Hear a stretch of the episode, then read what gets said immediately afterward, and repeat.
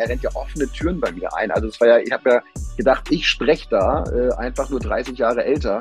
Ich meine, meine Idee ist heute eine neue Podcast-Folge aufzunehmen rund um das Thema Altersvorsorge und Vermögensaufbau. Und was würden Sie denn jetzt einem, einem jungen Ich, also was würden Sie einem jungen Ich denn raten? Und das ist spannend, weil das muss man einfach wissen. Das muss man, sag's nochmal, wissen. Und das wird euch proaktiv keiner erzählen, so in der Breite. Weil all diese Geschichten immer nur autark das Asset betrachten. Die anderen erzählen vom Depot, die anderen von Immobilien, die anderen von, von Baufinanzierung und so weiter und so fort. Was wir mit unseren Kunden machen, ist aber ein ganzheitliches Konzept und das ist eine ganz andere Herangehensweise.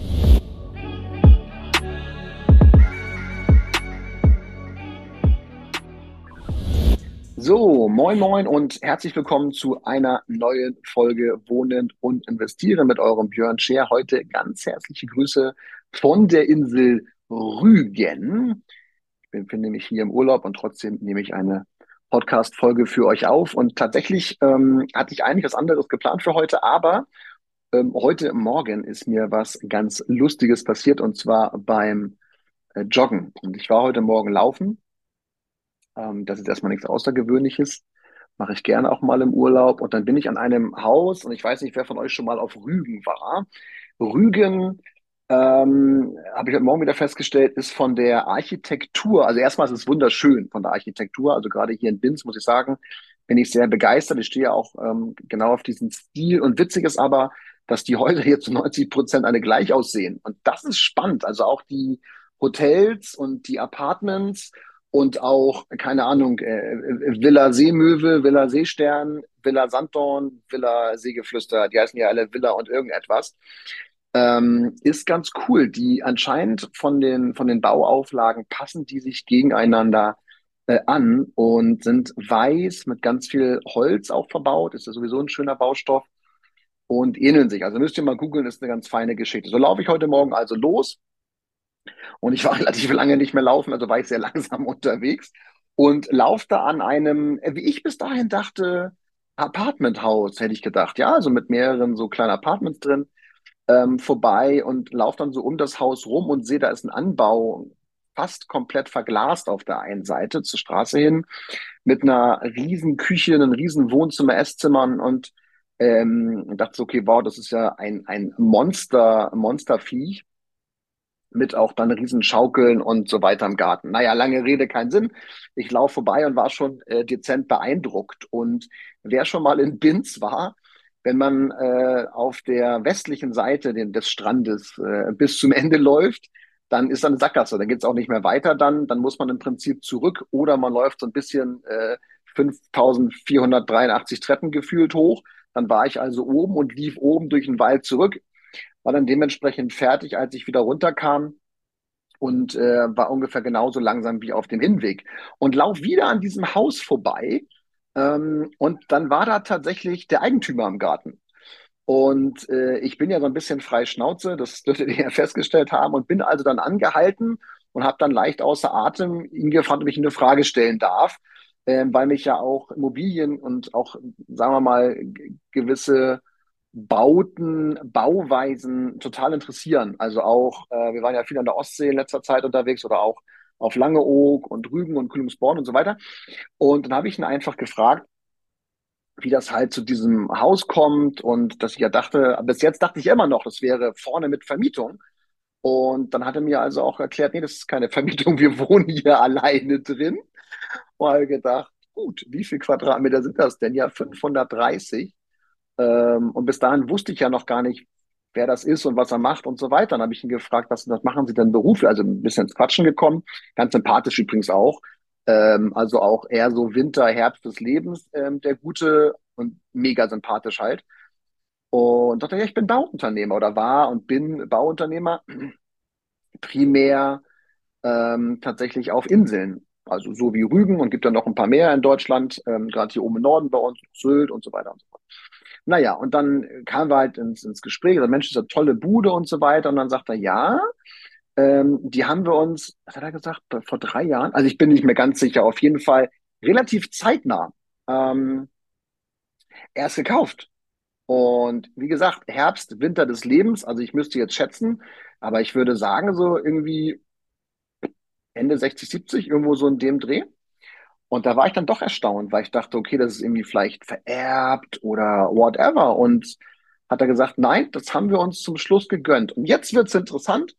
Ähm, jetzt äh, weiß ich gar nicht, wie lange es, lange es schon läuft, aber auf jeden Fall ähm, bin ich ja schon ein bisschen am Quatschen. Jetzt kommen wir auf die Quintessenz, nämlich das Thema Altersvorsorge, Vermögensaufbau und was mir beispielsweise dann auch der ältere Herr vorhin gesagt hat.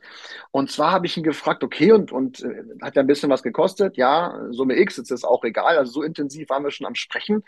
Ähm, ist also, war tatsächlich mit der Lage, mit dem, was sie gemacht haben, nachher dann auch achtstellig. Und ähm, jetzt kommt, was, was er sagte. Und er sagte, äh, also wir waren nachher per Du, aber ist egal. Er sagte, ähm, im, im Einfachen übersetzt, während unsere Freunde und Bekannte sich äh, Häuschen, Häuser oder ein Haus gekauft haben, wo sie selber drin wohnen, haben meine Frau und ich sehr früh angefangen, Immobilien zur Vermietung zu kaufen. So, weil er gesagt hat, äh, wissen Sie, du nachher, ähm, es ist ja viel schlauer, und da hat er natürlich auch recht, viel schlauer, auch wirtschaftlich betrachtet, Immobilien zu kaufen zur Vermietung, weil sie immer jemanden haben, der es mit abbezahlt, ja. Und wenn Sie erstmal ein kleines Portfolio sich aufgebaut haben, dann lässt sich natürlich die eine Immobilie auch sehr gut gegen die andere absichern und so weiter. Also lange Rede, keinen Sinn. Er sowieso Bauunternehmer, also ja mittendrin, kann ich mir auch vorstellen, was er gemacht hat. Nur was bedeutet das für euch? Das ist ja immer die, das Transferdenken, was man, glaube ich, machen darf an der Stelle. Durch die gestiegenen Zinsen ist es ja für viele ein bisschen schwieriger geworden, ich will jetzt mal vorsichtig formulieren, ähm, sich Eigentum zu erwerben zum selber drin wohnen. Trotzdem glaube ich persönlich immer daran, dass die Kombination aus beidem, also aus dem selbstbewohnten Eigentum und aus der Vermietung das Beste ist. Weil wenn ihr es schlau anstellt, dann nutzt ihr die Kapitalanlage Immobilien, Kapitalanlage Immobilien, um auch euer eigenes Zuhause mit abzubezahlen. Ja, weil die Herausforderung ist ja, dass wir das eigene Häuschen steuerlich nicht absetzen können. Höchstens haushaltsnahe Dienstleistung, Paragraph 35a. Was wir aber wollen, ist ja, wir wollen die Zinsen steuerlich absetzen und wir wollen auch noch eine sogenannte Abschreibung, eine AFA mit reinpacken. Und das bekommen wir eben nur hin bei dem Thema Immobilie als Kapitalanlage. Und dann ist es so, dass ich sage, ich verstehe den emotionalen Gedanken und wenn ihr ein paar Podcasts von mir gehört habt, ein paar, paar Folgen und ein bisschen was auf Social Media seht, wisst ihr ja, dass ich es total schön finde, auch emotional gesehen, Eigentum zu erwerben, wo ich selber drin wohne, Komma, aber wirtschaftlich ist es nicht. Instandhaltung, keine steuerlichen Absetzungen und so weiter. Und nicht, dass ihr mich falsch versteht, wir wohnen auch in einem eigenen Häuschen, aber durch die Wohnung, die ich in meinem Leben gekauft und verkauft habe, ist es einfach viel entspannter, das ein bisschen auch in der Finanzierung zu transferieren, ein bisschen quer zu subventionieren, möchte ich mal sagen. Wie das funktioniert, können wir dann gern drüber sprechen. Fakt ist, man bekommt es sehr gut hin, spätestens nach der ersten Zinsbindungsperiode, fünf bis zehn Jahre, auch das eigene Häuschen wunderbar über die Wohnung laufen zu lassen. Kapitalbeschaffung, Ablösung und so weiter und so fort. Das ist die, das ist die eine Geschichte. Das heißt, da wird immer noch mal dran denken, ja, Immobilie als Eigennutzung, super, bin ich sofort dabei, muss schlau aufgestellt sein, finde ich. Ja? So ein bisschen drüber nachdenken jetzt die Situation. Ähm, aber Immobilien als Kapitalanlage, das, was er mir heute Morgen auch nochmal sagte, rennt ja, er rennt ja offene Türen bei mir ein. Also es war ja, ich habe ja gedacht, ich spreche da äh, einfach nur 30 Jahre älter, äh, weil das ist immer das, was ich euch ja versucht zu erzählen. Wirtschaftlich betrachtet ist die Kapitalanlage Immobilien, äh, Immobilie das Beste, was ihr machen könnt tatsächlich, wenn ihr es vernünftig spielt und steuerlich auch richtig ausnutzt. Jetzt ging es weiter. Dann habe ich ihm gesagt, äh, wissen Sie, ich habe äh, Lust, ähm, äh, oder ich meine, meine Idee ist heute eine neue Podcast-Folge aufzunehmen rund um das Thema Altersvorsorge und Vermögensaufbau.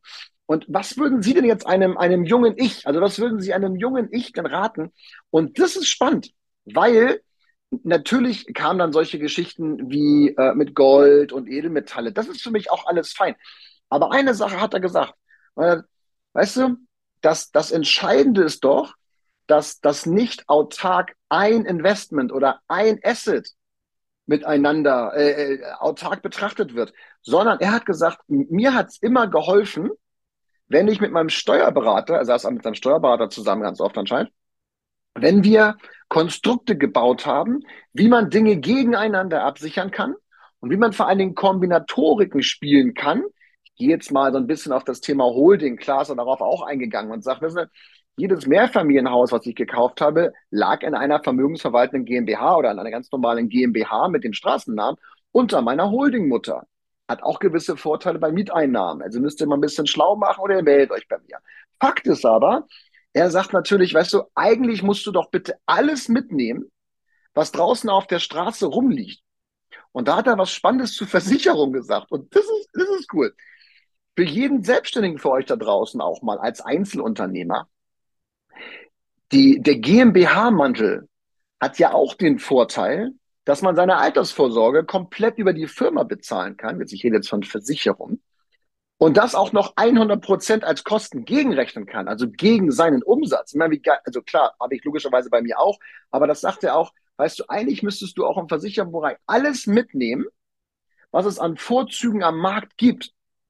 Und deswegen wiederhole ich hier nochmal zum Thema Altersvorsorge. Es gibt nicht die eierlegende Wollmilchsau. Es gibt nicht das Produkt, was am besten passt.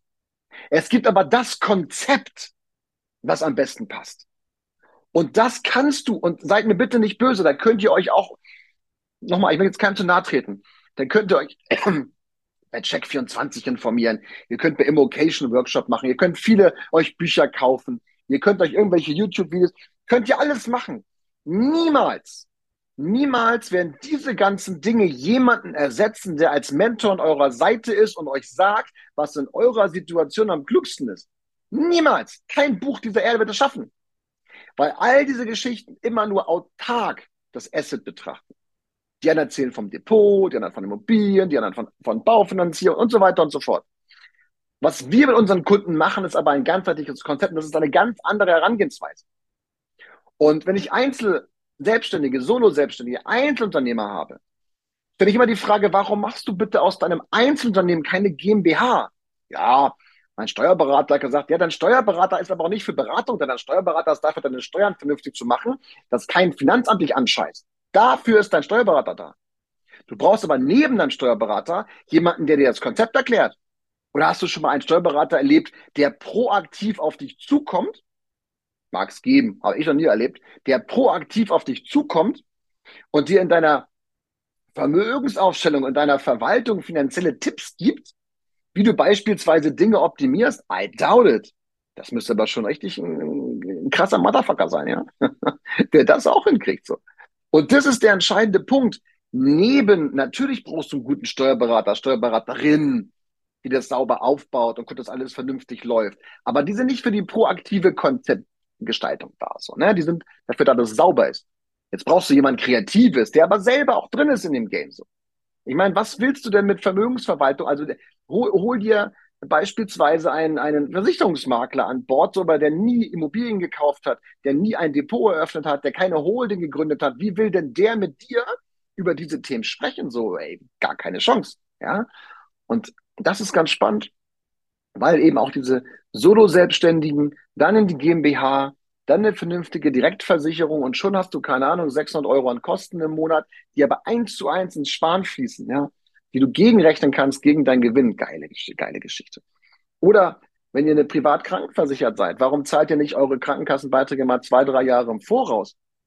Ah, okay, spannend. Warum soll ich das machen? Naja, weil ein gewisses Budget auch steuerlich frei wird, um andere Versicherungen reinzuziehen. Es gibt ein Skonto und, und, und. Ja, aber wer hat dir denn schon mal gesagt, dass du deine Krankenversicherungsbeiträge für drei Jahre im Voraus zahlen sollst?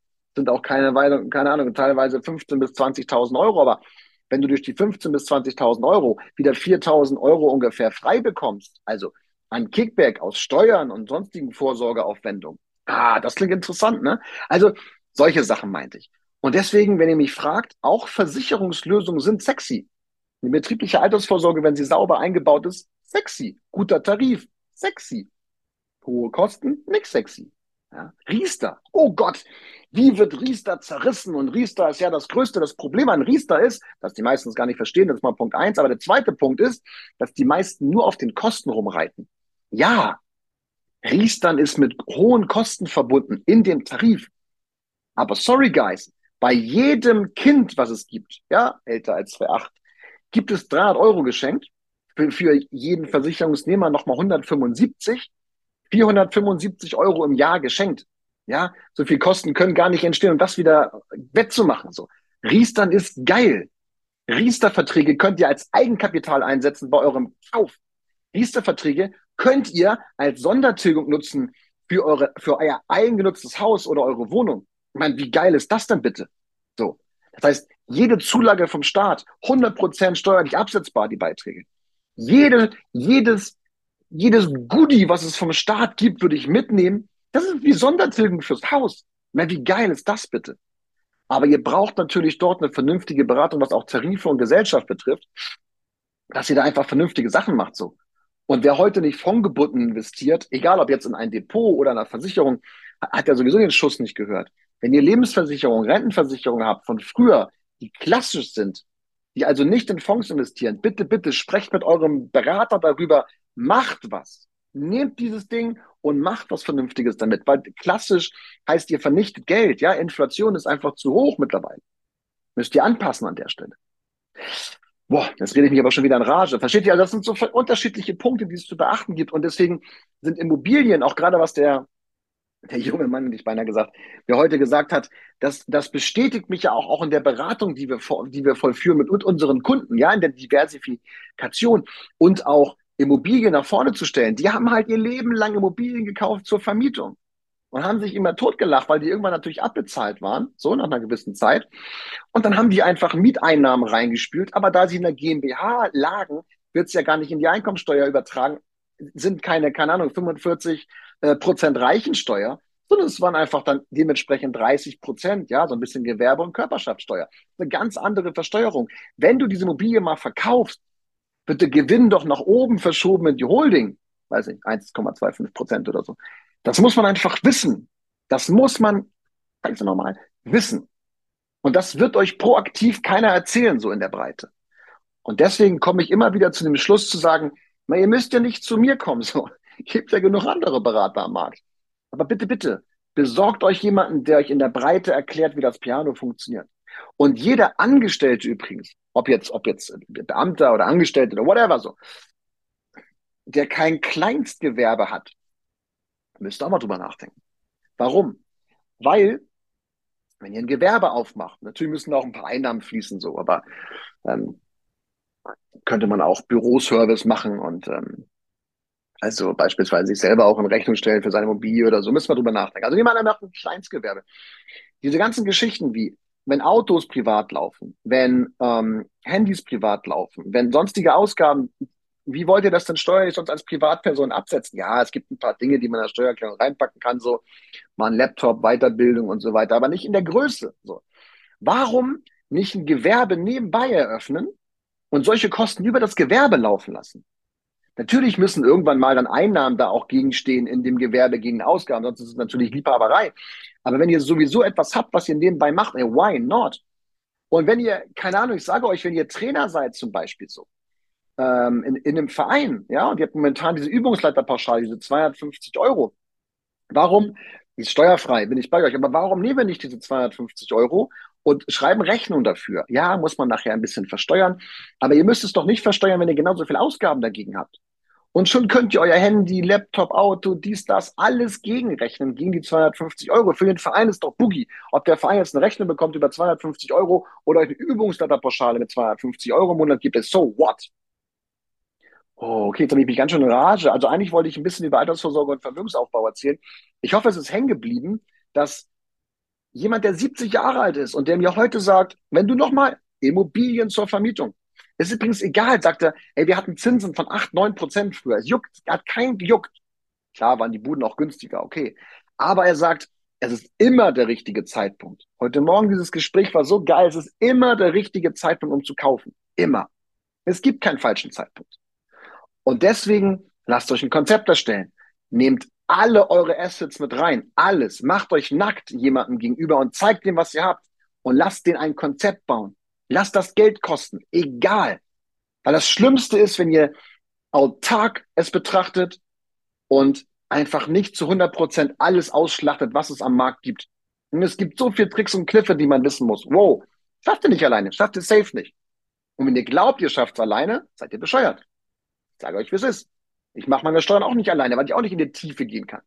Ich gehe auch nicht nach Hause, lege mich auf die Couch und halte mir einen Bohrer in den Mund, falls ich jetzt kaputte Zähne hätte und hole mir irgendwas selber raus oder bohre mir ein Loch oder wisst ihr, was ich meine? Der geht zum Zahnarzttür. Der kann das besser wahrscheinlich. Und deswegen versucht gar nicht erst alleine klarzukommen. Holt euch gleich Unterstützung. So. Ich habe mich ganz schön in Rage geredet heute, fällt mir gerade ein. Oder auf. Aber musste mal sein, ja. Also tolles Treffen heute Morgen. Sinnbildlich für, genau für das, wofür wir stehen. Und das nochmal so ein paar, paar Geschichten nebenbei. Also, liebe Grüße von Rügen. Ich wünsche euch eine schöne Restwoche, ein schönes Wochenende und äh, nächste Woche ein schönes Halloween, ihr Lieben.